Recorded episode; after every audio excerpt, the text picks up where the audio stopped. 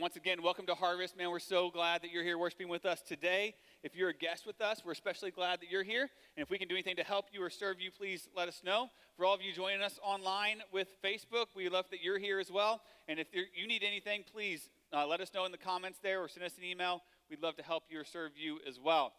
So, this is the point in the service where we're going to continue to worship the Lord through the study of His Word. So, let's grab our Bibles.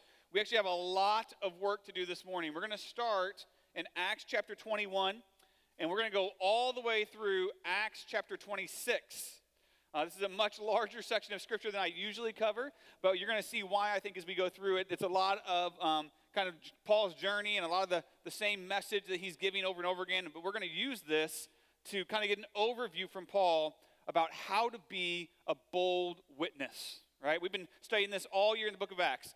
Big God, bold witness. And so, what does that look like for us practically as Christians to live this out, right? And um, so today we're going to look at Paul's example in that. We're going to cover a lot of ground. I'm going to read some of it. I'm going to summarize some of it. I'm going to pull out some things for you that I think will be helpful and applicable for us as Christians. So, Bible's open, Acts 21. Here we go. There's a story of a young man that um, uh, four years after the Titanic went down, this young Scotsman stood up in Hamilton, Canada and he announces to the group there, he says, I'm a survivor of the Titanic. He says, That night, when I was drifting alone on a spar of wood, the, the, um, the waves brought to me Mr. John Harper of Glasgow, and that night uh, on, a piece of, on a piece of the wreck. And he came to me and he said, Man, are you saved? While they're floating in the middle of the ocean. Are you saved? And he said, No, no, I'm not. And John Harper said, Well, then you need to believe on the Lord Jesus Christ, and you shall be saved. And about that time, the waves washed John Harper across, away from the, the young man. And uh, it wasn't too long, though, before the waves brought him back. And John Harper comes back again. He says, What about now? Are you saved now, young man? And he says, Actually, no, I can't say that I am. He says, Believe. Believe on the Lord Jesus Christ, and you shall be saved. And the young man reported that not long after that, John Harper went under to come back no more. And he says, That night, I believed. As I was floating there over two miles of water beneath me, I put my faith in Jesus Christ. I am John Harper's last convert. And I think what's so powerful to me about that story is that this guy, John Harper, I have no idea who he is, other than his name. But we have testimony here that he used his very last moments, his very last breath, to continue to share the gospel. Even when it was rejected the first time, he came back again. He said, Man, what are you waiting for? Believe in Jesus Christ. He took every moment, every opportunity, up until his very last breath, to tell people about Jesus and to call them to salvation. He kept witnessing. And that is exactly what Jesus calls all of his followers to do. This is what we're called to in this life. This is what Paul does here in these final chapters of Acts. And we're going to learn from him today to keep witnessing no matter the response, because God can save no matter the heart. Keep witnessing no matter the response, no matter how they come back, no matter what the reply is, because we know that God is able to save any heart that will believe in him. So, with that in mind, we're going to pick up in Acts 21. I'm going to start in verse 37. If you remember last week, we left Paul in the hands of the Romans. The Jews had found him in the temple, they had brought him out, they were beating him, they were trying to kill him in this kind of mob violence. The Romans had come and arrested Paul to basically get him into protective custody, and now they're taking him into the barracks to protect him from the Jews. And that's where we're at here in verse 37. It says, As Paul was about to be brought into the barracks, he said to the tribune, May I say something to you? And he said, Do you know Greek? Are you not the Egyptian then who's recently stirred up a revolt and led the 4,000 men of the assassins out into the wilderness? And Paul replied, uh, No. I'm a Jew from Tarsus in Cilicia, a citizen of no obscure city. I beg you, I beg you, he says, permit me to speak to the people. And when he had given him permission, Paul, standing on the steps, motioned with his hand to the people, and when he, there was a great hush, he addressed them in the Hebrew language, saying, Brothers and fathers, hear the defense that I now make before you. And when they had heard that he was addressing them in the Hebrew language, they became even more quiet. And he said, Listen to his words here. Verse 3 I am a Jew, born in Tarsus in Cilicia, but brought up in this city, educated at the feet of Gamaliel, according to the strict manner of the law of our fathers, being zealous for God as all of you are this day. I persecuted this way to the death, binding and delivering to prison both men and women, as the high priest and the whole council of elders can bear me witness. For I, them I, from them I received letters to the brothers, and I journeyed toward Damascus to take those also who were there and bring them in bonds to Jerusalem to be punished. First thing we're going to learn from Paul here about bold, bold witness is when they respond with hate, keep witnessing. When they respond with hate, keep witnessing. So in this section, he asked to address the Jewish crowd. This is literally the same group of people who just tried to beat him to death moments ago. He says, Whoa, whoa, stop. Before we go inside, let me talk to the crowd. He even says, I beg you to permit me to speak. This shows us right here Paul's huge heart for the gospel and for lost people. He was willing, at risk of his life again, to share the gospel one more time with the very people who had just tried to kill him. Paul's heart was to preach the gospel anytime, anywhere, to anyone who would listen. And so he starts to speak to the crowd and he says, I'm a Jew. Just like you guys, I'm a Jew. I was educated by Gamaliel. He, Gamaliel was one of the, the leading rabbis of the time. He was very well respected in the Jewish community, so that would have been a big deal. He says, I was zealous for God just like you. In other words, we're the same, right? He's, he's connecting with the people here. And this leads us to the first major witnessing tool that I want to show you in this text from Paul. We're going to see six witnessing tools today that Paul uses to reach people with the gospel that are so important for us as well. Tool number one is this common ground. Common ground. Paul uses the start of his defense, the start of his speech, to establish a common connection, a common ground between him and his listeners. He says, I too am a Jew. I too persecuted the way. I thought this all, this Christian stuff was crazy, and I tried to kill him and I tried to stop him. I was just like you, but then God came and met me. I was a sinner just like you, and then God, Jesus came and saved me. Paul is establishing a common bond, common ground with these people. Oftentimes today, I call this I call this fishing with the right bait. Right? There's a guy named Mike Story who is a pastor and has uh, probably the greatest personal discipler and evangelist that I've ever met myself, like I've personally known. And, uh, and he's had a great influence on my life and my walk with the Lord. And one time he was here in St. Louis, he was giving a personal evangelism like training seminar. So Courtney and I went to it, and he was talking about being fishers of men. Remember in the, in the Gospels where Jesus said, You're, you're going to be fishers of men. And he said, You know what makes a good fisherman? They know to use the right bait right? If you're going to catch the right fish, you got to use the right bait. It could be worms, could be crickets, could be lures or stink bait or whatever your thing is. But you, to get the right fish, you have to have the right bait, he said. The same thing is true when we're fishing for men. To catch the right man, you got to have the right bait. And the right bait is common ground. It's establishing with them a connection where they can see their story in your story. Where they can be like, wow, man, we have a lot in common. So if you can come to Jesus, then obviously I can come to Jesus. Now, in order to do that, I'm not telling you to make up a fake story. I'm not telling you to change the details or like try to lie about how you came to Jesus or who you were.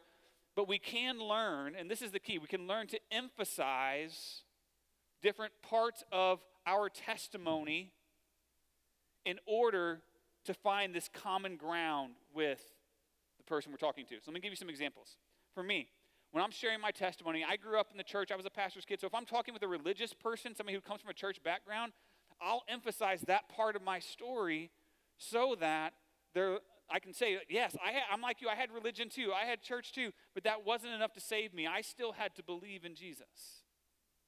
Or if I'm talking with somebody who has maybe a lot of sin or a, a wild past that they're shame, ashamed of and struggling with, I can share with them about my years of rebellion against the Lord in my teenage and college years and how I was running from Him and all the things that I got involved with that God rescued me out of.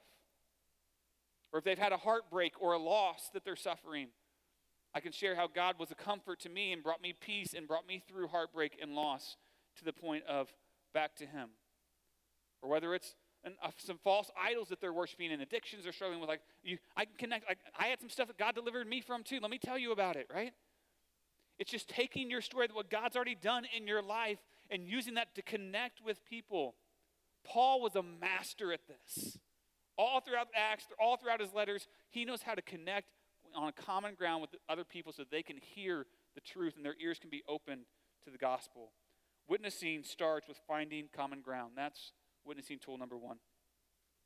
Look at verse 6. Paul goes on. It says, And as I was on my way, I drew near to Damascus. About, about noon, a great light from heaven suddenly shone around me. And then in verse 7 through 16, Paul goes on to tell us his personal salvation story.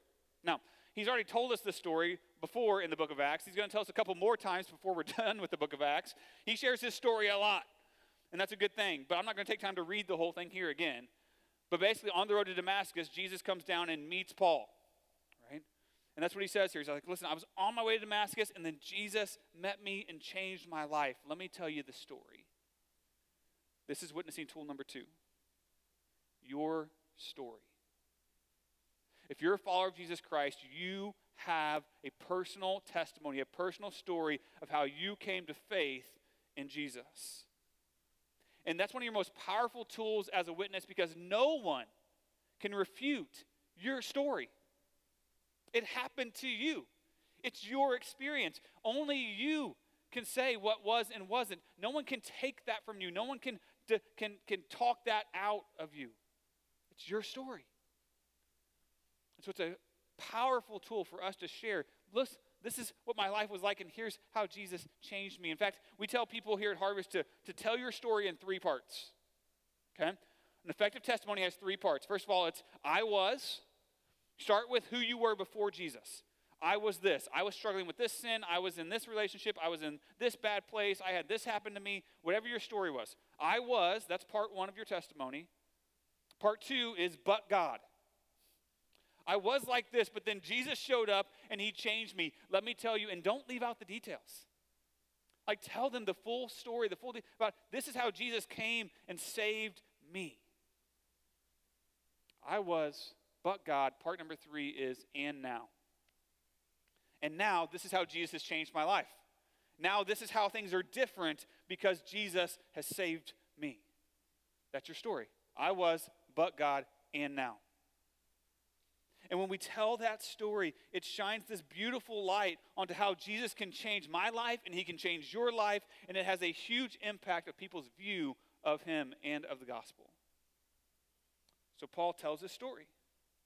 And then towards the end of his story, in verse 17, it picks up like this it says, When I had returned to Jerusalem and was praying in the temple, I fell into a trance. And I saw him saying to me, Make haste and get out of Jerusalem quickly, because they will not accept your testimony about me. And I said, Lord, they themselves know that in one synagogue after another I imprisoned and beat those who believed in you. And when the blood of Stephen, your witness, was being shed, I myself was standing by and approving and watching over the garments of those who killed him. And he said to me, Go, for I will send you far away to the Gentiles. Up to this word they listened to him. And then they raised their voices and said, Away with such a fellow from the earth, for he should not be allowed to live. So Things are going good. Paul's telling the story. Then he gets to the Gentile word, and things break loose again, right? And so in verses 23 through 30, the mob starts to try to get out of hand again. So the Romans grab him, they take him inside the barracks, and now they're going to flog him. They're going to beat him to try to get the truth out of him about what's really going on because they don't really understand the whole situation still. Until they find out that Paul is a Roman citizen. It's illegal to imprison or beat a Roman citizen without just cause. So now they're scared because now they might be in trouble themselves. So, like, you know what? Tomorrow we're going to have another trial. We'll have the Jews, we'll have Paul, we'll figure out what in the heck is going on here so that we can move forward with this. So the trial picks up in chapter 23, verse 1, is where Paul gives his response at this trial the next day. Look at that. 23, verse 1. And looking intently at the council, Paul said, Brothers, I have lived my life before God in all good conscience up to this day. And the high priest Ananias commanded those who stood by him to strike him on the mouth. And then Paul said to him, God is going to strike you, you whitewashed wall. Are you sitting to judge me according to the law, and yet contrary to the law, you order me to be struck? Those who stood by said, Would you revile God's high priest? And Paul said, I did not know, brothers, that he was the high priest. For it is written, You shall not speak evil of a ruler of your people. Then in verse 6, it says, Now when Paul perceived that one part were Sadducees and the other Pharisees, he cried out in the council, Brothers, I am a Pharisee, a son of a Pharisee. It is with respect to the hope and the resurrection of the dead that I am on trial. And when he had said this, a dissension ro- arose between the Pharisees and the Sadducees, and the assembly was divided. So Paul's on trial again. It's not going too well. And so he finally sees his opening. He's like, all right, we got two different political parties here. We got the Pharisees and the Sadducees. They don't agree on the resurrection. So I'm going to tell them that's what this is all about because that's what Jesus did. And hopefully this will get me some time. So the Jewish leaders turn on one another and they start to fight and have more dissension. And so the Romans grab Paul again and take him out again because they don't want him to get hurt. And then that night, as he's in Roman custody, trying, they're trying to figure out what to do, Jesus shows up and appears to Paul again. He says, Don't worry, you're okay. You're going to make it to Rome. You're going to take the gospel to Rome, which has always been the promise and the goal. And so, as we see Paul going through this again, he's telling his story? And everything's going great until he gets to the I was sent to the Gentiles part. And then all the Jews freak out again. And look what they say they say, Away with him from the earth. Right? Not just put him on trial, not just in prison. Like, they want him dead. They hate him so much, they want him dead. And yet, the next day, when he's on trial again before them, what's he do? He turns right back around and takes them right back to the gospel. No, no, no, guys. It's about the hope of the resurrection. Right? Don't lose sight. I know you want to kill me, but you need to hear this. It's about the hope of the resurrection. He doesn't stop witnessing even when they hate him enough to kill him. So, the first lesson we learn here about a bold witness is even when they're hateful, keep witnessing.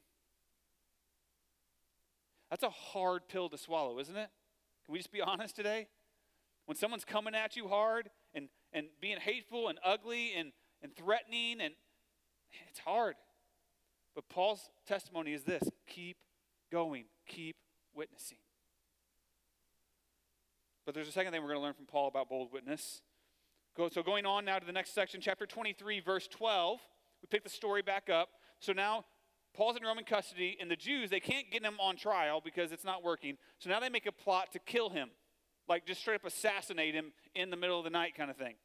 And so Paul finds out about their plot, and he tells the Romans, and the Romans want to keep Paul safe because he's a Roman citizen and they don't want to get in trouble. And so now they're going to take him by night a whole group of soldiers are going to escort him from Jerusalem to Caesarea. They're going to get him out of town so the Jews can't kill him. So they make it to Caesarea, but now he's underneath uh, another jurisdiction of Roman government. He's underneath Felix, the governor. So now Felix has to hear his story and figure out what to do with Paul. So let's pick that up in chapter 24, verse 10. It says, And when the governor had nodded to him to speak, Paul replied, Knowing that for many years this is Paul's defense to Felix. For many years you have been a judge over this nation. I cheerfully make my defense. You can verify that it is not more than 12 days since I went up in, to worship in Jerusalem, and they did not find me disputing with anyone or stirring up a crowd either in the temple or in the synagogues or in the city. Neither can they prove to you what they now bring up against me. But this I confess to you that according to the way which they call a sect, I worship the God of our fathers believing everything laid down by the law and written in the prophets, having a hope in God, which these men themselves accept, that there will be a resurrection of both the just and the unjust. So I always take pains to have a clear conscience towards God, both God and man.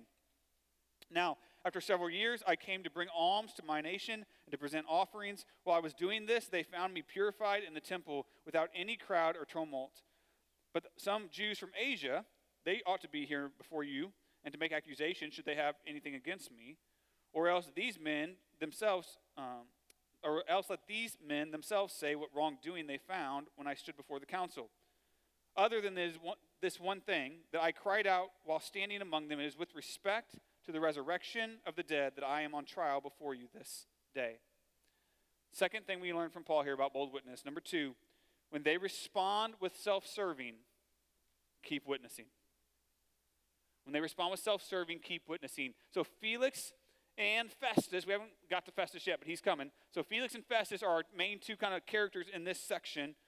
Felix is the governor, the Roman governor of the region, and now he has to hear Paul's trial. So the Jews come and they make their false charges again. And then Paul gives his defense, and I love what Paul does. In the middle of his defense, he says, No, no, no, listen, I do walk according to the way. They're right about that. I am definitely a Christian.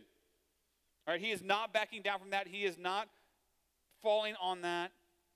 He says, I am a follower of Christ because I have a hope in God that is in the resurrection.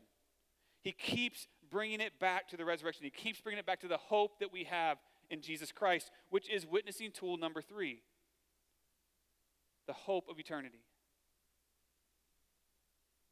You see, inside of every man, every person, is a desire for life after death. Right?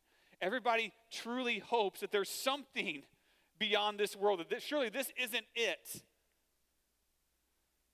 And as Christians, we have that hope. We have hope that we will not spend eternity in hell, but we will spend eternity with God and Christ in heaven forever, worshiping Him.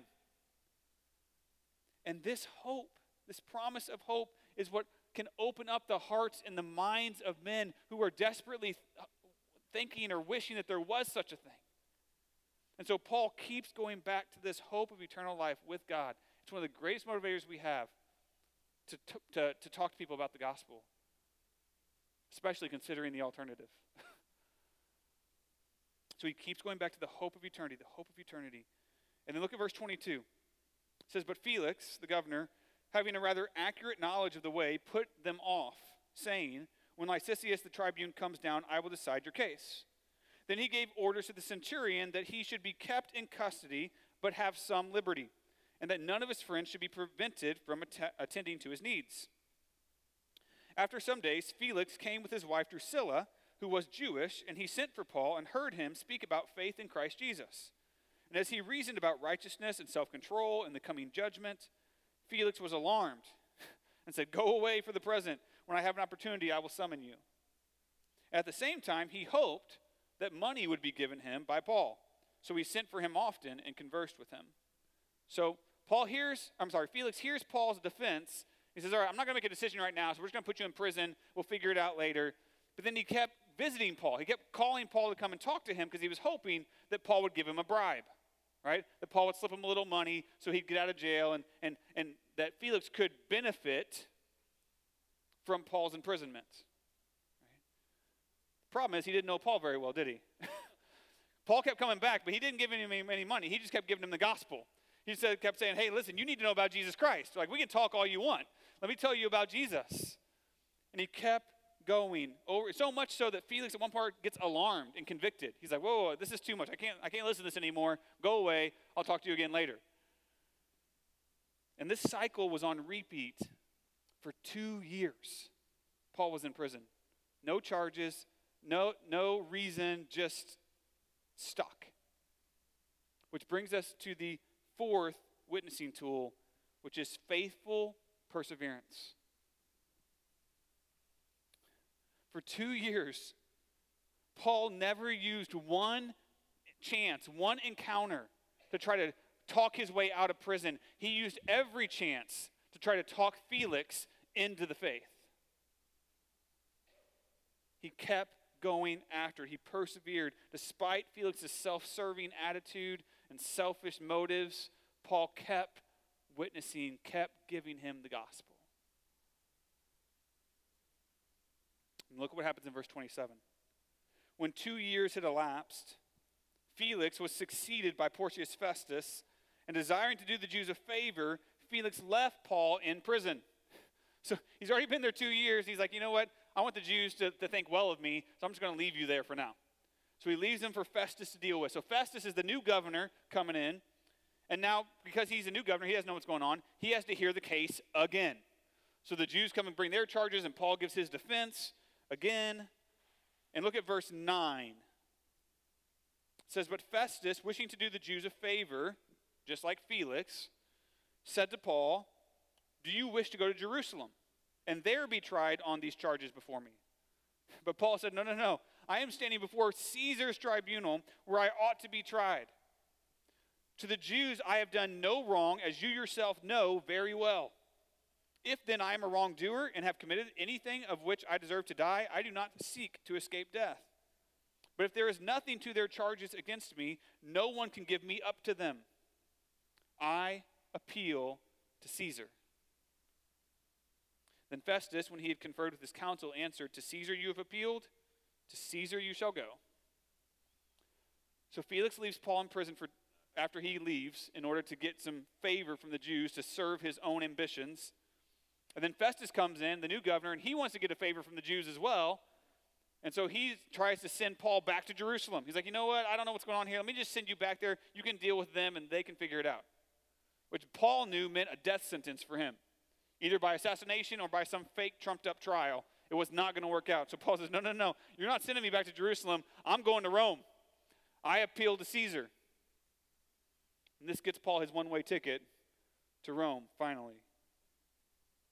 What we see here with Felix and with Festus, both men, exact same, self serving attitude, trying to use Paul and use his imprisonment for their own advantage.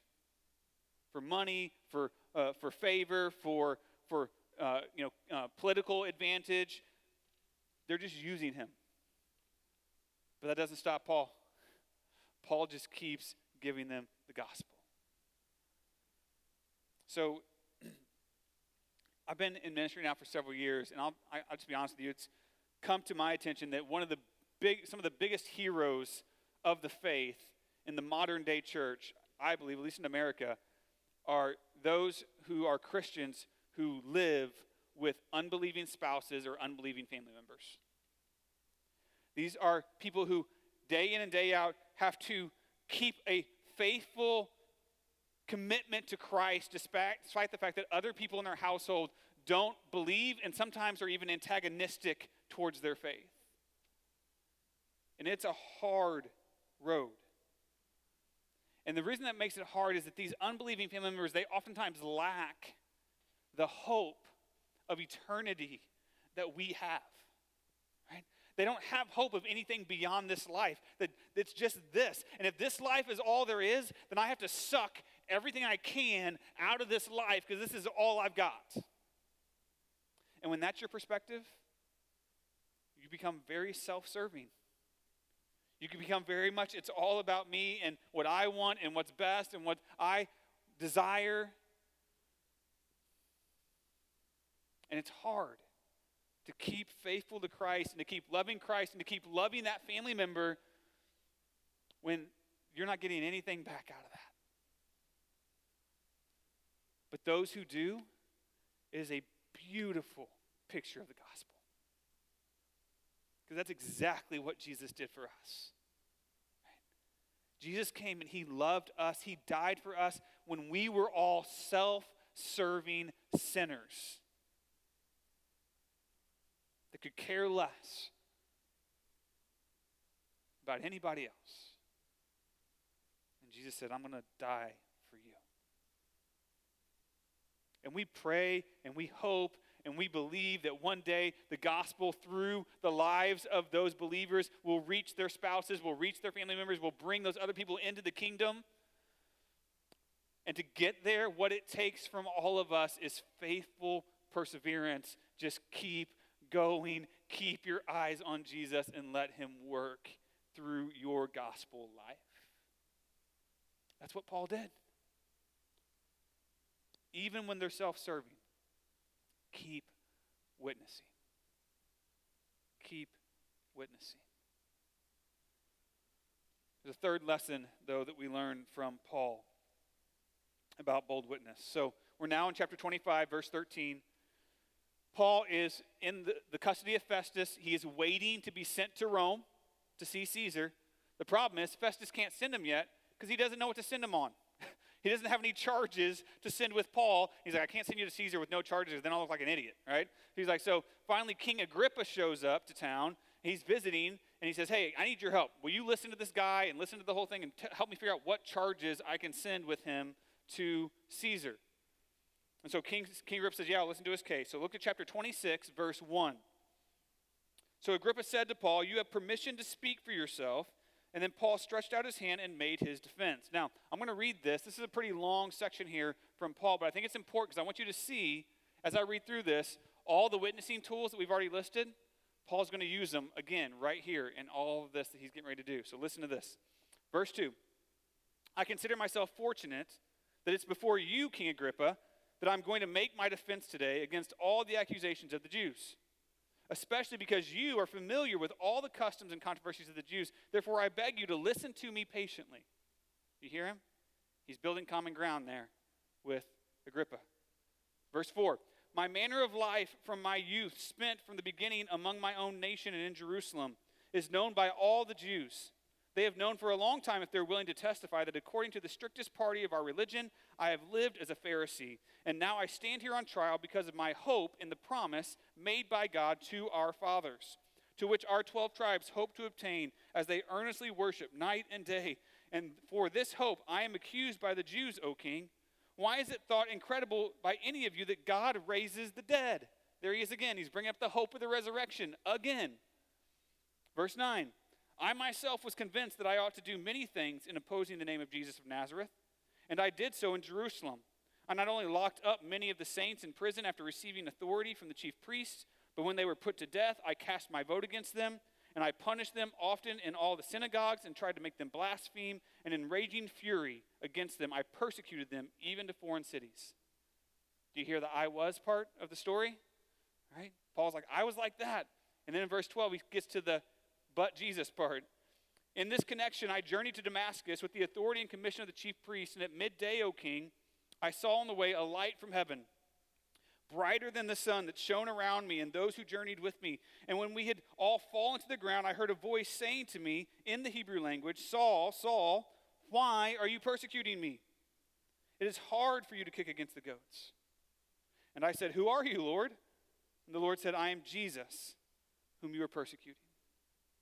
But rise and stand upon your feet, for I have appeared to you for this purpose to appoint you as a servant and a witness to the things in which you have seen me and to those in which I will appear to you, delivering you from your people and from the Gentiles to whom I am sending you to open their eyes so that they may turn from darkness to light and from the power of Satan to God, and that they may receive forgiveness of sins and a place among those who are sanctified by faith in me. So he tells them his story, and then he gets to verse 19.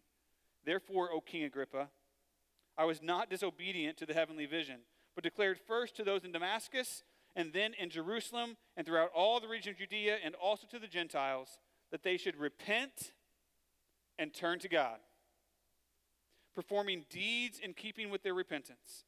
For this reason, the Jews seized me in the temple and tried to kill me. To this day, I have had the help that comes from God so I stand here testifying both to small and great, saying nothing but what the prophets and Moses said would come to pass that the Christ must suffer, and that by being the first to rise from the dead, he would proclaim light both to our people and to the Gentiles. Third part of bold witness when they respond with indifference, keep witnessing. When they respond with indifference, keep witnessing. So here again, we have King Agrippa. He's with Felix. He's listening to Paul's story to try to figure out what's the charges. And Paul goes through all of his witnessing tools we've already talked about, but then he adds a new one. He says, Repent and turn to God. Right? He, he tells them the gospel. He says, The prophet said, the Christ must suffer and die and rise and be a light to the world. Like we knew this was coming. And he gives them what the fifth witnessing tool clear gospel. We have to give the clear gospel story if people are going to be saved. We have to tell them that, listen, we're all sinners. We are born with sinful natures. We make sinful choices. We run after our own desires, and we rebel against a perfect and holy God. And because of that, we deserve wrath. We deserve hell. We deserve punishment for eternity. Our sin has created a chasm between us and God that we cannot cross and we cannot get back to Him. But God, in His loving mercy and kindness and grace, sent His Son Jesus, God in the flesh, to come to earth to live a perfect and sinless life and then to go to the cross and die a sinner's death. To give His life for you and I to pay our debt, to take the punishment that we deserve for our sins. He stood in our place and He took it for us. And then He died and He went to the grave. And three days later, He rose back to life to show us that He was God. To tell us that you can be forgiven of your sins. You can be made right with the Father if what Paul says here is true. You will repent of your sin and turn to Jesus if you'll believe and trust in Christ. He will forgive you. He will give you a place in the family of God, and you will have eternity with Him. That is the hope that we have in Jesus Christ. This is the clear gospel that Paul gave them. This is the clear gospel that we need to give today, that we try to do every week here at Harvest, so that you know and everyone else knows that Jesus saves. Without this reality, there is no salvation. This is it. And so, if somebody's going to really be saved, we have to tell them this. As Christians, our job, our number one job, is to know the gospel and share it clearly.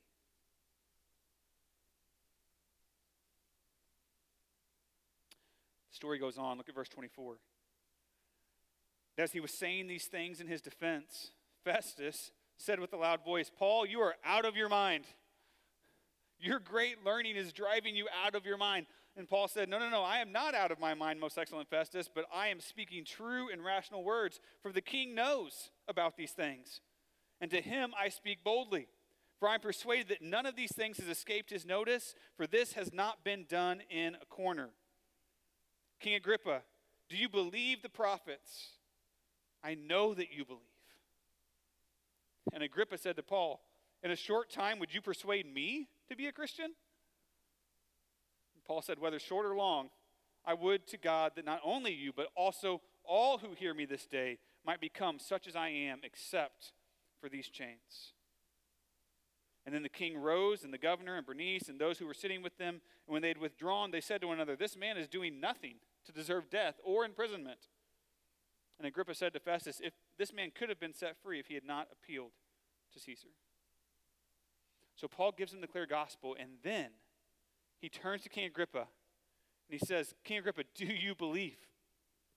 Do you believe the prophets? I know you believe. And King Agrippa's like, Are, are you serious right now? are you trying to make me a Christian, like right here, right now? And Paul's like, Yeah, you and everybody else every chance Paul got, he was trying to bring people to Jesus. And this brings us to the last witnessing tool, number six call to action. It's not enough to just share the gospel, we have to call people to believe, to make a decision. Paul doesn't just share the story, he tells King Agrippa, Do you believe or not? Make a decision. He doesn't do this out of judgment, he does this out of love. Because simply knowing the story about Jesus and believing in Jesus is not the same thing. We were just having this conversation with my, our girls yesterday at lunch about some friends and some people that we know that they, they believe in God, they know the story about Jesus, they pray, they go to church every once in a while, but they haven't trusted in Christ to save them from their sins and made him the Lord of their life. It's not the same thing. We have to call people to a decision. We have to call them to action, just as Paul does here with the king. So even when they are indifferent, keep witnessing. Keep witnessing. Keep witnessing no matter the response, because God can save no matter the heart.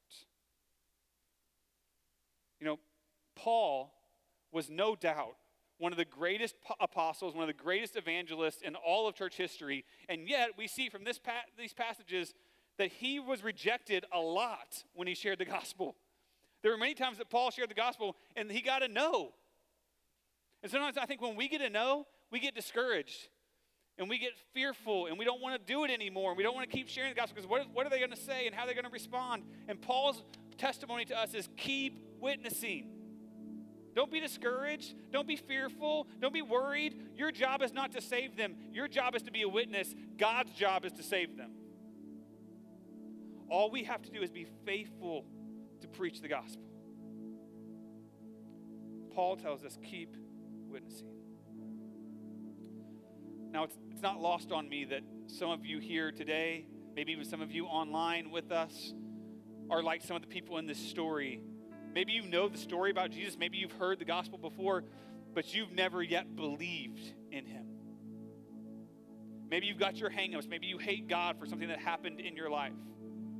Maybe you are just holding on to some selfish desires that you don't want to let go of yet.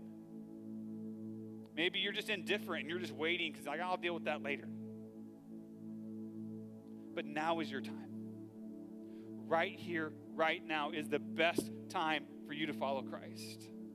And so I'm going to do what Paul did. You have heard the clear gospel today beyond a shadow of a doubt. So now I'm going to call you to action. Will you believe in Jesus right here, right now? Will you put your faith in Him and have your life changed forever? I hope that you will. I'm, I'm going to pray in a second. And if you want to put your faith in Jesus, I just, just pray along with me. Just ask Jesus to come and save you. I'm going to stand here at the front when we sing our final song. And if you believe in Jesus today for salvation, I would invite you just to come.